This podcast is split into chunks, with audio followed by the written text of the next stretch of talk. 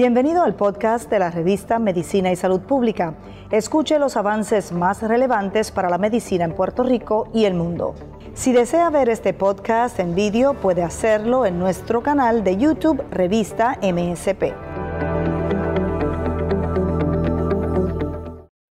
Gracias por conectarse una vez más con nosotros en MSP, en la redacción. Estamos complacidos de llevarles a ustedes información importante en materia de salud. Recuerden que la salud y la ciencia siempre son noticia y por supuesto en MCP de la mano de expertos queremos llevarles a ustedes pues todos los avances que hay en torno a las diferentes patologías y de la mano de especialistas médicos, como el tema importante que vamos a hablar hoy, que puede ser compartido por usted, para sus allegados, a cualquier persona que le pueda interesar esta importante información.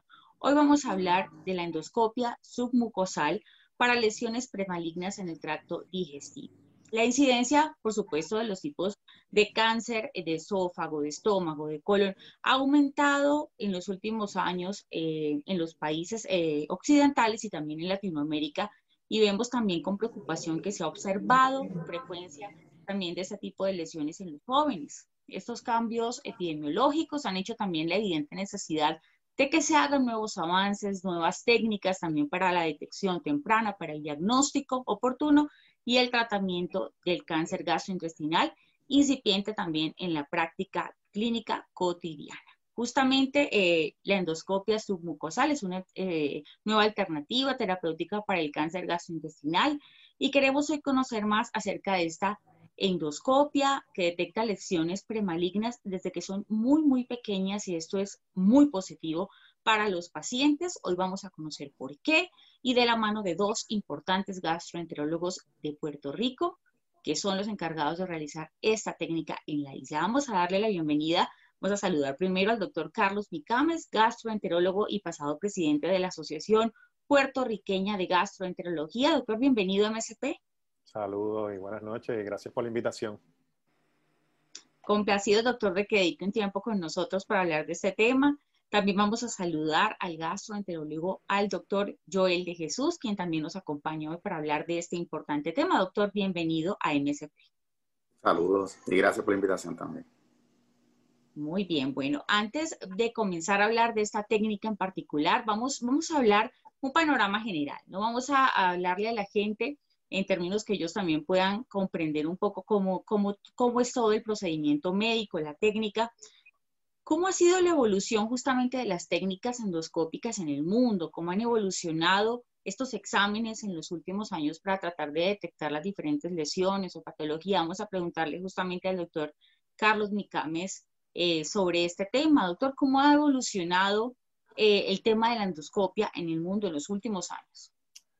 Pues, eh, Maya, gracias eh, por la introducción. Eh, resumiste muy bien eh, muchos de los aspectos beneficiosos de la endoscopía, que, por el cual han habido unos avances increíbles. Y realmente lo importante aquí es la detección temprana, como tú señalaste en la introducción, de lesiones tanto premalignas como malignas en sus etapas tempranas, donde entonces pueden ser atendidas o pueden ser candidatas eh, para entonces eh, eh, hacer una resección mínimamente invasiva, que es de las técnicas que vamos a estar hablando hoy. Hay varias técnicas ya que llevan muchos años establecidas, pero a medida que han ido transcurriendo en los años, se han desarrollado nuevas técnicas para entonces poder atender lesiones que quizás estaban fuera del alcance de las resecciones endoscópicas que teníamos previamente. Pero sí, aquí lo bien importante y quizás el mensaje que deberíamos llevar a la mayoría de las personas y de los médicos y quizás hasta la población en general que nos está viendo, la audiencia,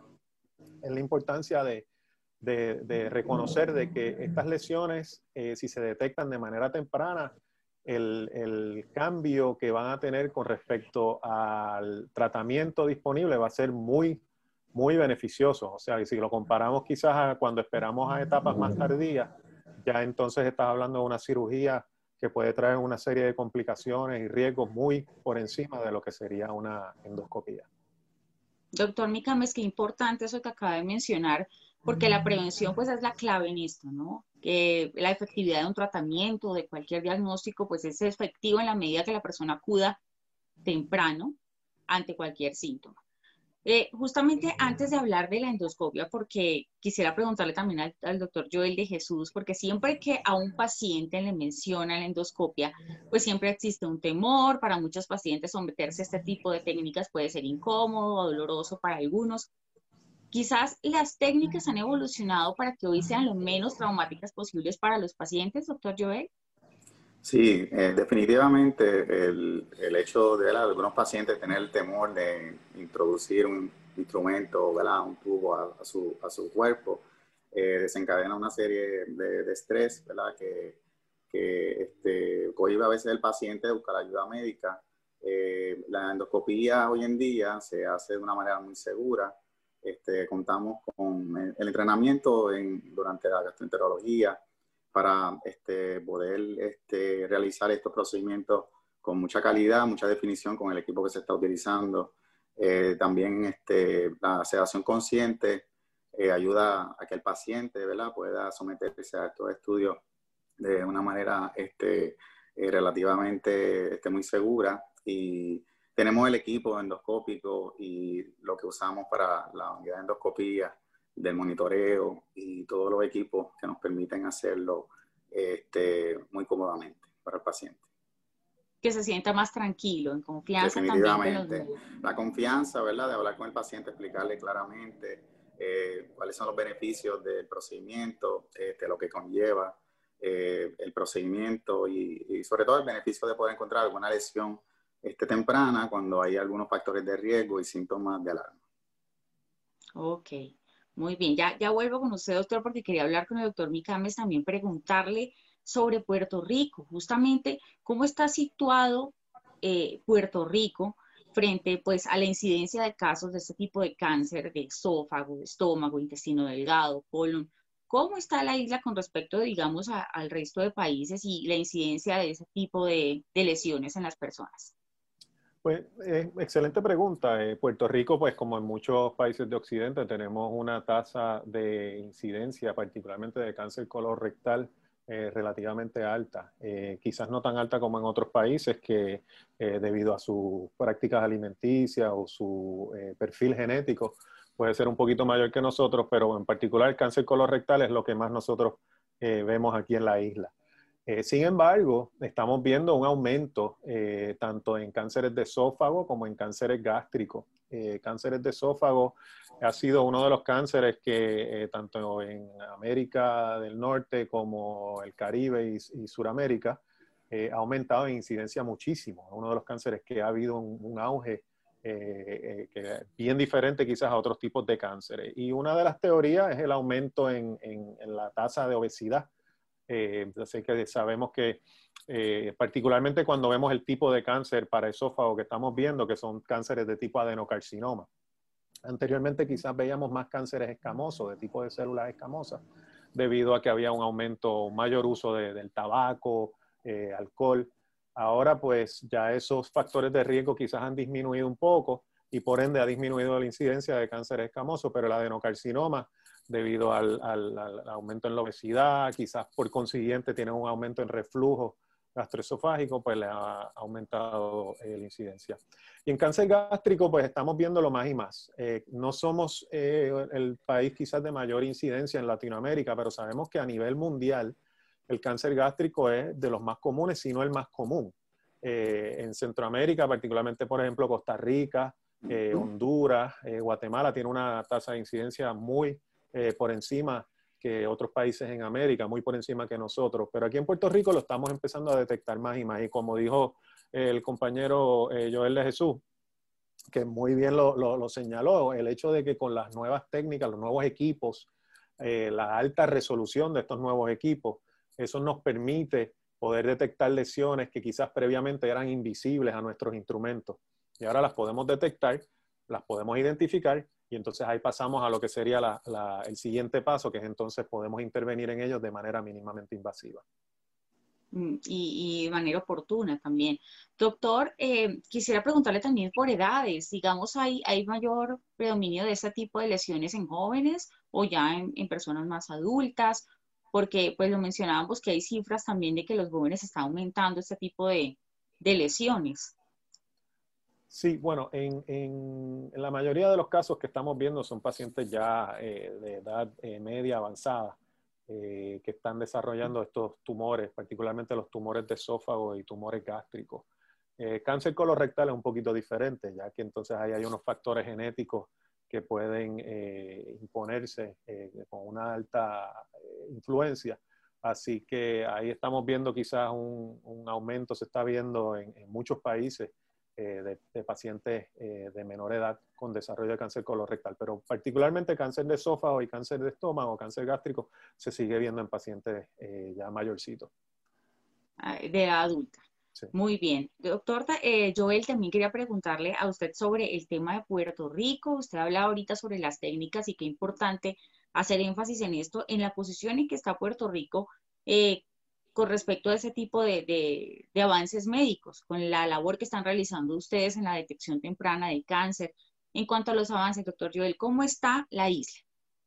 Pues la isla está eh, muy bien, ¿verdad? Hay progreso. Este, sí, ¿verdad? tenemos disponibilidad de procedimiento endoscópico a través de toda la isla, desde el área metropolitana hasta el área fuera del área metropolitana donde yo ejerzo y tengo mi práctica privada. Este, sí, eh, eh, la disponibilidad de, de, los instrumentos y equipos, sí, eh, el costo tiende a ser algo importante ¿verdad? en la práctica de cada uno, pero hay los recursos y existe la, la, las técnicas y, y el personal humano para poder realizar el, trabajo.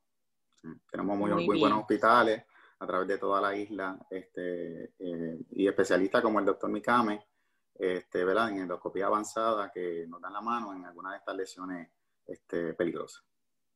Afortunadamente la isla entonces está muy bien para la atención de, de estos pacientes. Que quería preguntarle también a usted sobre ¿Qué pacientes son candidatos potenciales a realizarse una endoscopia? Digamos, una persona que presenta síntomas particulares, hay características que tiene que tener un paciente para someterse a una endoscopia. ¿Cuáles son? Sí, eh, hay varios factores de riesgo, varios síntomas que nos llevan a realizar el procedimiento endoscópico, que pueden ir desde la historia familiar, síntomas de pérdida de peso, eh, dolor abdominal recurrente, lo que llamamos dispepsia, este, saciedad temprana. Eh, así que hay muchos factores, ¿verdad?, que tomamos en cuenta. Como dijo el doctor Mikame, la edad es un factor importante también. Eh, hábitos tóxicos como el cigarrillo, que conocemos que pueden tener un impacto sobre el desarrollo de cáncer gástrico. Y el historial pasado eh, de lesiones este, gástricas o condiciones adquiridas, como es la bacteria Helicobacter pylori, que es una condición este, muy prevaleciente a través de todo el mundo y que tiene un impacto sobre el desarrollo celular del tumor gástrico.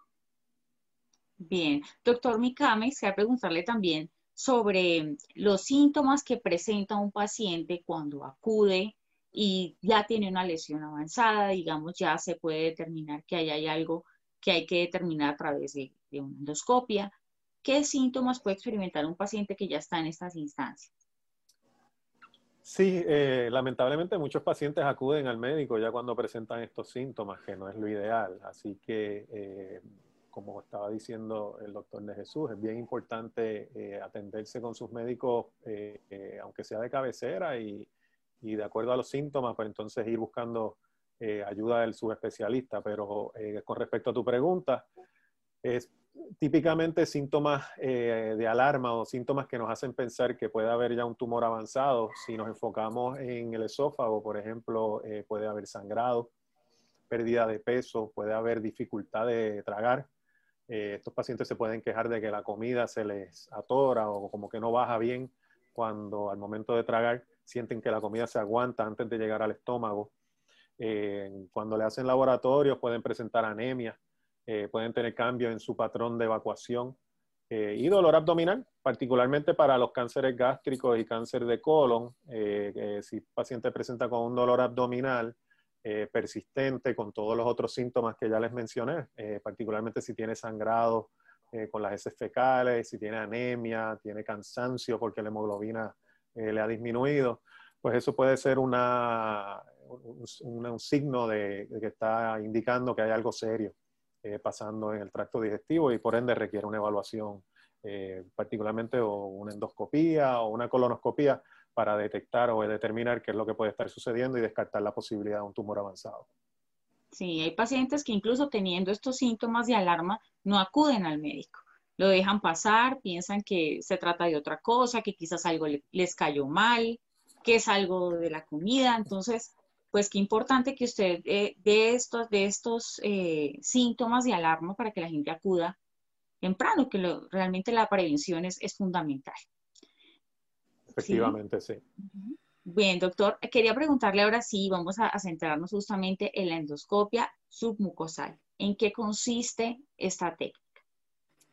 Esto es una técnica eh, endoscópica eh, que nos permite hacer una resección de alguna lesión o inclusive algún tumor en etapas tempranas de una manera mínimamente invasiva es una alternativa eh, a lo que previamente eh, no nos quedaba ninguna otra opción que quizás refería a estos pacientes a una cirugía. O sea que mediante esta técnica lo que nos eh, da la posibilidad de poder remover lesiones de una manera, como les dije, mínimamente invasiva a través de un endoscopio si lo hacemos por una endoscopía de tracto digestivo superior o por una eh, colonoscopía, si fuéramos a remover alguna lesión que está en el colon o en el recto. Eh, a diferencia quizás de otras de las opciones o otras de las técnicas que teníamos disponibles para remoción de, este tipo de lesión, eh, las anteriores, los otros métodos que teníamos, como por ejemplo polipectomías o como por ejemplo resección mucosal, eh, tienen un límite con respecto al tamaño de lesión que podemos eh, remover. Casi siempre se limita a un tumor o a una lesión que no mide más de 2 centímetros. Eh, por el contrario, cuando hacemos una disección submucosal, eso pues realmente no hay límite, o sea que podemos remover lesiones y lo importante aquí es que las vamos a remover todos de un solo pedazo, o sea que en un bloque. Y eso es la diferencia grande con este tipo de técnica en comparación a las otras técnicas endoscópicas. Así que ha abierto eh, las puertas para poder entonces hacer remociones en un montón de lesiones que quizás eh, previamente eran, estaban fuera de nuestro alcance. Eh, y entonces han permitido que muchos de estos pacientes puedan obtener el beneficio de una resección endoscópica sin tener que acudir a una cirugía. Podemos decir entonces que esta técnica está indicada casi en cualquier caso. Bueno, lo que pasa es que esta técnica hay que ser consciente de que es una técnica, aunque sigue siendo mínimamente invasiva, es mucho más riesgosa, tiene mayor riesgo de complicaciones, eh, consume más tiempo, o sea que es una técnica que promedio te puede tomar entre eh, una hora, hora y media, a veces hasta dos o tres horas en poder eh, hacer, completar la resección. estás hablando de anestesia general, o sea que de que lo puedes hacer en cualquier lesión, sí, pero hay que ser selectivo, pues, porque hay cosas que son inclusive hasta menos invasivas y mucho más seguras eh, que con esta técnica. Para que tengas una idea, aunque esta técnica es bien segura, se estima de que un 10 o un 20%, tiene una tasa de complicaciones de un 10 o un 20%. Y aunque muchas de estas complicaciones pueden ser atendidas quizás con el mismo procedimiento eh, durante la misma endoscopía, no deja de ser un, como decimos nosotros, un mal rato eh, tener que atender este tipo de complicaciones. O sea que eh, hay, hay, unas, hay unos criterios eh, para el cual realmente esta técnica está indicada. Ok, perfecto. Doctor Joel, vuelvo con usted también para hablar un poco acerca de casos de éxito. Quisiera que usted nos comentara un poco acerca de algún paciente que usted nos pueda referenciar, que haya tenido esta técnica, cómo está ese paciente hoy. Sí, eh, hace poco este, encontramos un caso de un caballero de 60 años de edad este, con muy pocas condiciones médicas, parecía de hipotiroidismo y dislipidemia. Y entonces él mismo acude a la oficina este, luego de presentar sangre oculta positiva en una prueba de cernimiento para, para cáncer de colon. El caballero, este, en su historial pertinente, tiene historial familiar de cáncer gástrico en un hermano eh, el cual falleció a los 69 años de edad. Eh, y por lo tanto, esta aparte de su procedimiento colonoscópico, donde se le removió, se le removió un pequeño adenoma tubular de, del colon, se le recomendó hacer una endoscopía en ausencia de algún otro síntoma, este, incluyendo no tenía presencia de, anemia, no tenía dificultad para tragar, no tenía dolor abdominal. Y durante el procedimiento, este, pues se encontró una lesión en la parte del estómago distal a nivel prepilórico, en el antrum, la cual tiene una presencia, una apariencia este, de, erosión eh, lastimada. Y este casito, ¿verdad? Pues fue repetido al doctor Mikame eh, con dos hallazgos endoscópicos, uno a nivel este, esofágico, este, donde tenía una compresión extrínseca que terminó siendo un duplication cyst, y, la lesión del antrum este, que arrojó este, eh, displasia que son cambios celulares predispuestos a cáncer. Eh, el paciente tenía eh, infección de Helicobacter pylori este, durante el procedimiento inicial, la cual obviamente se, se, trató y se erradicó, y se le realizó un estudio de discernimiento y seguimiento este, para corroborar y confirmar la presencia o persistencia de displasia, este, la cual continúa y fue referido al doctor Mikame este, para atender este caso. Era una lesión pequeña, eh, se pudo detectar, eh, ¿verdad? gracias a los avances, como hablamos anteriormente, de los eh, endoscopios nuevos, tiene una calidad de definición muy alta y nos permite visualizar este, la mucosa en aspectos donde se ve la mucosa irregular, patrones que no son típicos este, de la superficie. Ok, doctor Micames, ¿cómo, ¿cómo está este paciente hoy, el, el, paciente que referencia el doctor Joel? ¿Cómo fue el tratamiento, el procedimiento con él?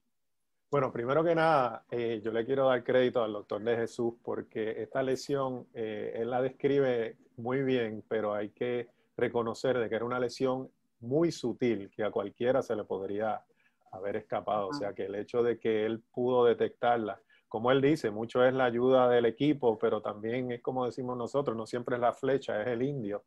Y entonces eh, él hizo muy bien en detectar la lesión porque les puedo asegurar, eh, y tenemos fotos de la lesión, eh, era una lesión, vamos a, verla, vamos a ver la foto número uno, la primera foto, era una lesión bien sutil, bien sutil y estaba localizada en el área del, del antro, así que en la salida del estómago.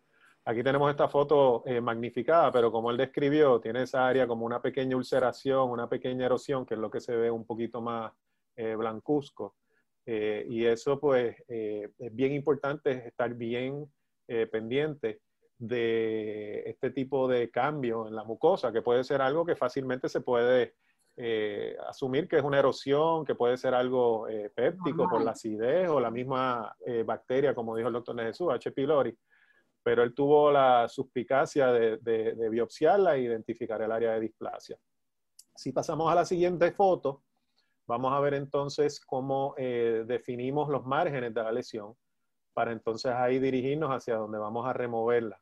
Así que estas son unas marquitas que se utilizan con el cauterio para entonces eh, demarcar eh, dónde está localizada la, la, lesión y por dónde entonces nos vamos a dirigir a removerla. Y entonces en la próxima foto vemos cómo queda el defecto eh, luego de haber hecho la resección. O sea que ya removimos la lesión y entonces ese es el defecto que queda en la pared del estómago. Un cráter bastante profundo, pero vemos que no es una perforación, que eso es lo, el riesgo, el temor mayor para los que hacemos este tipo de, disección, es que eh, se, nos, eh, se nos vaya un poco la mano con respecto a la profundidad de la, de la disección para remover la lesión y que causemos una perforación. Pero en este caso, por suerte, eso no sucedió y el paciente, pues, eh, ese mismo día lo pudimos dar de alta, se levantó de lo más bien de la anestesia, no tuvo ningún dolor, no tuvo ningún sangrado. Eh, se fue a la casa el mismo día y entonces eh, ha seguido lo más bien. justamente yo estuve hablando con él esta semana, no ha tenido ningún dolor, no ha tenido ningún sangrado. y entonces discutimos los resultados de la patología, que como había dicho el doctor de Jesús, mostraba unas áreas de displasia, que ya son unos cambios premalignos patológicos sin embargo, al remover la lesión completa, eso le permite al patólogo hacer una mejor determinación, una determinación más precisa del tipo de lesión con que estamos lidiando. Y en este espécimen que nosotros eh, le enviamos al patólogo, efectivamente detectó unas áreas donde había carcinoma, o sea, que donde habían células malignas. Eh, así que lo habíamos removido enterito, o sea que los márgenes eh, salieron todos negativos y por ende fue una resección curativa. pero como le dije, el paciente lo toleró súper bien.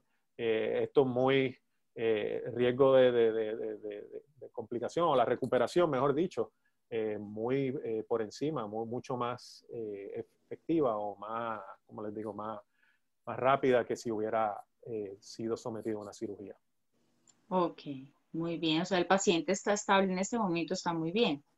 Así mismo, está muy bien. Muy bien, doctor Joel, pues destaquemos la experticia que tuvo usted para detectar justamente esto, cuando, cómo hizo para detectar que realmente era algo anormal, que no era simplemente algo del tejido, sino que era algo que estaba fallando allí. Este, la realidad, ¿verdad? con 14 años de experiencia de práctica privada, y este, ¿verdad? Con, tomando el detalle siempre de eh, otras experiencias previas donde a veces biopsiamos y encontramos este, eh, lesiones ¿verdad? que no, no nos esperamos, pues siempre tenemos la suspicacia de, de tomar nuestro tiempo en ciertas áreas, eh, documentar el procedimiento endoscópico bien para que en los procedimientos de seguimiento se pueda comparar esa misma área este, y la suspicacia ¿verdad? de todas esas mucosas, donde a veces se ve el tejido irregular, tener la suspicacia, ¿verdad? Que puede ser algo más adicional. Eh, sí teníamos en cuenta el historial del paciente este, durante el procedimiento, así que eso también ayuda a veces al clínico a, tener un poquito más de malicia en el momento de, de hacer el procedimiento, este, sobre todo ¿verdad? en pacientes mayores de 60 años de edad. Claro, buscar algo muy específico. Doctor, ¿Hay algunas indicaciones previas que tengan que tener estos pacientes antes de someterse a ese tipo de, procedimientos? Es decir, eh, ¿qué debe hacer antes? Eh, ¿La alimentación? O sea, ¿qué, ¿cuáles son las eh, condiciones que debe tener antes de realizar? Bueno, el procedimiento endoscópico no tiene muchos requisitos, ¿verdad? Porque es cómodo para el paciente porque el día antes el paciente se somete a su dieta este, regular eh, el paciente solamente se le, se le permite este, ingerir alimento ocho horas antes del procedimiento, este, sí, alimentos sólidos. Eh, eh, usualmente los procedimientos se realizan durante la mañana, es fácil para el paciente. puede, el procedimiento puede tomar algunos 10 minutos realizarlo con, con mucho este, cuidado. el cuidado post procedimiento este, es bastante fácil para el paciente, la recuperación de la sedación este, en estos casos. Pero el procedimiento endoscópico, la, preparación, eh, eh, el historial y el uso de medicina, también hay que cotejarlo, la medicina eh, anticoagulante, antiplaquetario, que el paciente utilice. Este, el, historial es importante en esos casos. Enfermedades comórbidas, hay que tener cuidado en algunas condiciones, en pacientes con condiciones de epilepsia, condiciones respiratorias, hay que tener su cuidado, y pacientes con condiciones cardiovasculares definitivamente este, a veces es importante consultar a otro especialista en pacientes que tengan muchas eh, condiciones comórbidas. Muy bien. Vuelvo con el doctor Micames porque hace un momento, hace un rato, él nos mencionó sobre los riesgos, pero quisiera hablar sobre el tema ya operativo. Digamos, cuando el paciente ya ingresa para hacerle el procedimiento, ¿en qué consiste? ¿Cómo, cómo es todo, todo el proceso para que la gente se pueda hacer una idea? Claro, eh, una vez el paciente es referido, entonces para hacerse este procedimiento, eh, muchas veces pues antes de eh, llevarlo a la sala, lo que hacemos es que discutimos los riesgos, los beneficios. eso lo hacemos en la oficina varios días antes y le explicamos de qué consiste el procedimiento para que el paciente esté bien informado de lo que vamos a hacer. se toma en consideración muchos factores, al igual que como la endoscopía y las colonoscopías tradicionales, tanto el uso de medicamentos como de enfermedades comórbidas y también con respecto a la edad, porque aunque esto quizás es una técnica mínimamente invasiva, hay que también tener en cuenta de que el hecho de que estamos removiendo quizás una lesión aislada eh, no le quita que quizás quedan otras partes del estómago o otras partes del intestino que van a estar propensas a desarrollar estas lesiones en el futuro. Así que dependiendo de la edad del paciente, le damos la alternativa de que discutan con un cirujano eh, la opción quirúrgica. Eso yo creo que siempre es importante, como yo le digo a los pacientes, tener todas las opciones sobre la, mesa, todo el menú de alternativas para ellos entonces poder tomar una determinación. Al final del día la mayoría van a querer algo que es menos invasivo, o sea que en ese sentido eh, muchas veces vuelven donde nosotros, particularmente si son candidatos eh, para nuestra técnica. Eh, luego de eso, pues entonces se procede a citar al paciente, el paciente llega al hospital, estos procedimientos no se hacen en la oficina ni se hacen en centros de cirugía ambulatoria, se hacen en un centro hospitalario, en la unidad eh, ambulatoria o en la unidad de endoscopía donde están los equipos, y en su mayoría se hacen con anestesia general, porque como son procedimientos prolongados, pues van a requerir una anestesia por un tiempo prolongado para que estén todos eh, bien tranquilitos y controlados y no, hayan, no hagan movimientos bruscos durante el procedimiento así que se hace bajo anestesia general. Eh, una vez terminado el procedimiento, pues todo va a depender de lo que proceda o lo que suceda durante el procedimiento. Si es un procedimiento que pasa sin mayores contratiempos, o sea que no tenemos eh, sangrados mayores, no tenemos una sospecha de daño profundo a la pared o que hayamos causado una perforación, porque aunque las perforaciones pueden suceder, eh, en su mayoría las podemos controlar, las podemos cerrar o sellar ahí mismo también durante el mismo procedimiento. Pero ese paciente lo prudente es dejarlo en el hospital y observarlo. No, no, es, eh, correcto, no, no, es, lógico que ese paciente se vaya a la casa y que se deteriore, su situación deteriore o su condición se complique y tenga que virar de nuevo al hospital. O sea que en muchos casos estos pacientes ante la duda los dejamos hospitalizados para observación, antibióticos, suero y entonces si sale todo bien ya el otro día los comenzamos en dieta y entonces podemos ir trabajando el alta. Pero pues, vuelvo y le digo, todo va a depender entonces cómo procede el procedimiento, si decidimos si se pueden ir a la casa el mismo día, eh, como en el caso que presentamos, o si requieren una hospitalización, aunque sea de corta duración. Muy bien, doctor. Quería también hacer énfasis con usted en la correcta eh, aplicación de esta técnica. ¿Cuál es la preparación que debe recibir un médico, un gastroenterólogo, para poder aplicarla correctamente, el entrenamiento, para poderla realizar con, con certeza, ¿no? Sí, eso, eso es algo que está eh, evolucionando y particularmente en esta época que estamos viviendo de pandemia. Eh, para que tengas una idea, mucho de esto eh, uno se entrena, si vamos desde el comienzo, uno hace una especialidad en gastroenterología, donde entonces aprende las técnicas de endoscopía y colonoscopía. ahí uno entonces aprende a remover lo que serían pólipos, tomar biopsia y hacer resecciones. Eh, ya una vez entonces uno quiere embarcarse en este tipo de disección submucosal, ya tiene que hacer un entrenamiento adicional. En muchos casos se comienza con un entrenamiento de endoscopía avanzada, donde entonces ahí le enseñan a uno quizás resecciones un poquito más eh, complejas, lesiones un poquito de mayor tamaño, eh, distintas técnicas, atender también las complicaciones que pueden surgir de estas distintas técnicas, porque de nada sirve el tú embarcarte a hacer este tipo de resección si cuando se complica uno no sabes qué hacer. Así que es bien importante reconocer que tanto eh, el, saber hacerlo como atender las posibles complicaciones es de suma importancia eh, dominar esas esas dos habilidades. Respecto al entrenamiento específico, eh, se comienza en muchas ocasiones, se comienza en, eh, viendo en muchos cursos, uno puede ver cómo los expertos, gente que tiene mucha experiencia haciendo este tipo de disección, eh, cuáles son los equipos, los accesorios, equipos electroquirúrgicos.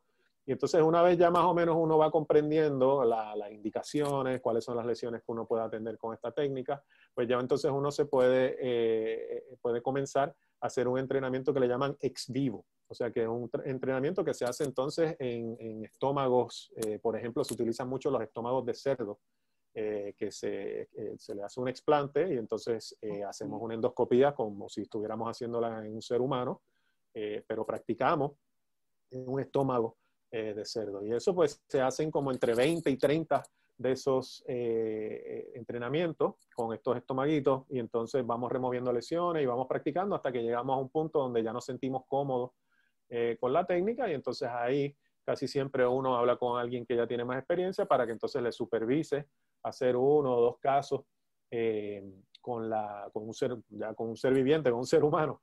Y entonces siempre es bueno tener a alguien a quien consultar en medio del caso. O sea que en ese sentido eh, siempre es bueno tener una, una, mano de ayuda. Pero como te estaba diciendo, el problema ahora con la pandemia es que todo eso ha cambiado por completo. Ya no podemos traer gente así eh, de, distintos lugares por, por, todas las restricciones que existen en nuestros respectivos países.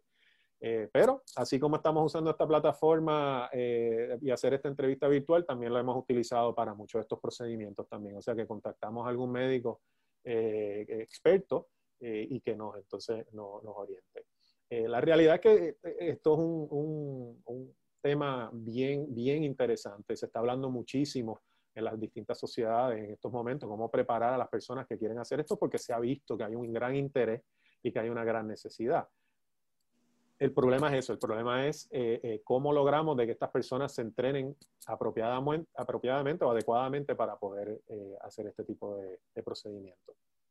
Qué importante, doctor. Claro que sí, si hay algo que no ha parado en la pandemia y, y se lo abono es la ciencia y es la medicina siempre están constantemente avanzando, tratando de, buscar nuevas eh, técnicas, de que, de que sean más amigables con los pacientes y también mejorarle su calidad de vida. Y justamente quiero hablar con el doctor Joel sobre eso, sobre las ventajas que puede tener esta técnica por encima de otras, por encima de la cirugía. ¿Cómo mejora la calidad de vida de un paciente que, que, se somete a este tipo de intervenciones? Pues precisamente, ¿verdad? Hoy tuve la oportunidad de hablar con el paciente para saber cómo está su estado de salud y como bien lo informa el doctor eh, Mikame, este, en excelentes condiciones.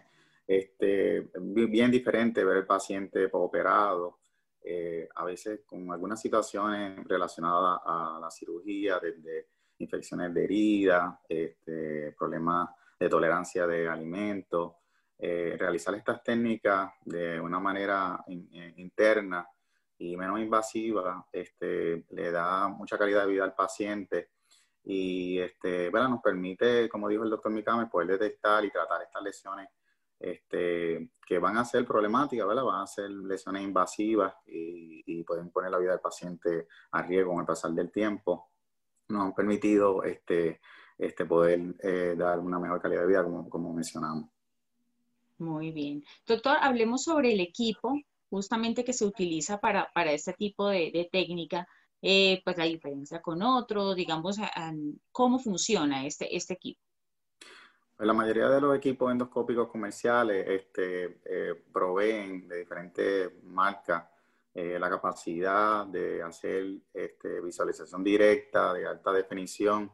nos permiten utilizar este, luz clara y también cambio de luces que, nos, que distinguen la, la circulación eh, y cambio en el patrón de la mucosa, de la superficie.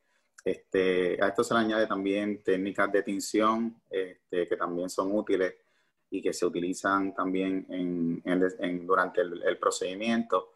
Este, pero principalmente eh, en el caso mío, del equipo que yo tengo, la utilización de el Narrowband Imaging, NBI, este, es bien útil, no tan solo para la parte gástrica, sino para también la parte este, esofágica, este, sin quitarle crédito a la, a la tinción. Es fácil, se hace en el momento del procedimiento, solo con la presión de un botón en el, en el instrumento. Este, eh, y nos permite magnificar también las vistas de, lo que estamos viendo visualmente. Muy bien. Doctor Micames, quería preguntarle también cómo, quiero que aprovechemos ¿no? este espacio para que los pacientes conozcan dónde están ubicados, quienes estén interesados en, en, saber más, en conocer más, en tener información detallada de este tipo de procedimientos, ¿dónde pueden tener información? Bueno, en la oficina mía, yo personalmente estoy en el área oeste de la isla, yo estoy en el pueblo de Mayagüez.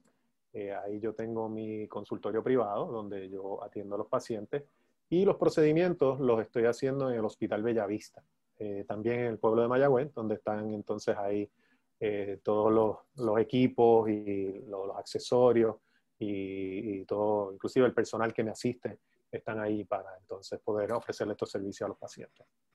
Bien, y en el caso del doctor Joel también, ¿no? ¿Está allí? Y yo me encuentro ubicado en el sur de la isla, en el área de Guayama, cerca de hora y media del doctor Micames. Ah, perfecto. Entonces ya tienen claro los, las personas interesadas que también pues hay algo muy importante y no los puedo dejar ir sin, sin dar algunas recomendaciones a las personas que están escuchando, ¿no? A, las, eh, a modo de prevención, queremos que cada vez sean menos los casos, por supuesto, de, de este tipo de lesiones. Entonces, ¿cuál sería para cada uno de ustedes la recomendación? A quienes nos ven en este momento, nos están escuchando, y que también puedan presentar síntomas de alarma, que no les estén prestando atención y que quizás esta sea una opción certera para saber cuál es el procedimiento a seguir. Doctor Joel, comienzo con usted.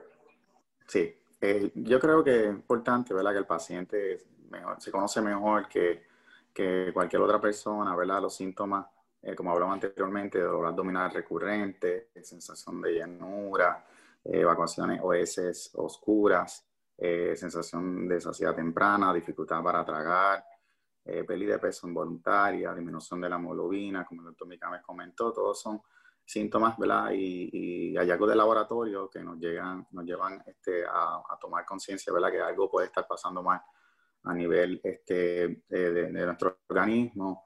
Eh, hay unas medidas ¿verdad? que siempre se recomienda al paciente en términos de alimentación este, saludable para disminuir el riesgo de cáncer gástrico, entre ellas pues, el consumo de antioxidantes, este, aumentar el, el consumo de vegetales, disminuir la carne procesada, disminuir el, uso de cigarrillos, este, y otras cosas, ¿verdad? Como hemos mencionado también, que sería la erradicación de la bacteria Helicobacter pylori. que todas son útiles para poder este, disminuir el riesgo de cáncer gástrico. Pero es muy importante que el paciente eh, tome conciencia que algunos de los síntomas de dolor abdominal, pérdida de peso, pues deben tomar, eh, ¿verdad? Ser referidos este, al especialista eh, para atenderse y examinarse. Muy bien, gracias, doctor Joel. Doctor Carlos, ¿cuáles serían sus recomendaciones para quienes nos están escuchando en este momento? Siguiendo la línea del doctor de Jesús, eh, yo creo que es importante que los pacientes y los médicos reconozcan de que estas técnicas están disponibles. Eh, todavía al día de hoy eh, me encuentro muchas veces que hay pacientes que pudieran beneficiarse de una técnica mínimamente invasiva que están entonces eh, siendo enviados para cirugía, eh, lo cual, pues, como dijo, como se mencionó previamente, pues conlleva eh, mayor riesgo de complicaciones y una recuperación más prolongada. Así que, como dije, yo creo que es bien importante que los pacientes consulten, consulten con sus médicos, le pregunten, sean inquisitivos si esta lesión definitivamente requiere de una cirugía o si la alternativa menos invasiva es una opción. Y eso es importante que lo tengan los médicos, en, perdón, los pacientes y los médicos en mente. O sea que eso sería yo creo que por lo menos eh, el mensaje que yo quisiera llevar. Y además aprovechar la, esta oportunidad para agradecerles a ustedes por la oportunidad, porque son este tipo de, de, conversaciones y este tipo de, de conferencias o de charlas que damos, que entonces nos ayudan a informar a otros especialistas y a nuestros colegas de estas alternativas que hay disponibles en la isla. Claro que sí, doctor. Gracias a ustedes infinitamente por su tiempo, por el espacio que nos brindan, toda la información tan vital que le están dando en este momento a tantas personas que pueden estar pasando por una situación compleja, que no saben a dónde acudir o, o no saben mucho de estas técnicas y tienen más bien miedo de ir al médico que atenderse oportunamente y de llevar también hábitos de vida saludable, como lo mencionaba el doctor Joel, que es tan importante. Doctor Carlos Micames, gastroenterólogo y pasado presidente de la Asociación Puertorriqueña de Gastroenterología, gracias por estar con nosotros en MSP. De nada, de nada, muchas gracias. Y al doctor Joel, también el doctor Joel de Jesús, gastroenterólogo, gracias también por su tiempo, por estar con nosotros, por brindarnos toda esta información. Gracias a ustedes también. Cuídense. Muy bien, a ustedes también gracias por conectarse con nosotros. Hoy conocimos entonces esta técnica que es de las manos invasivas también. La recordamos endoscopia submucosal y que por supuesto es un avance más que es de la ciencia, la salud, para mejorar la calidad de vida de los pacientes, para disminuir también eh, las lesiones eh, gastrointestinales y por supuesto cualquier otro tipo de lesión cancerosa que se pueda presentar. Gracias a ustedes por estar conectados. Recuerden que pueden compartir esta información. Estamos en todas las redes sociales. Soy Mayerlin Velosa. Feliz noche.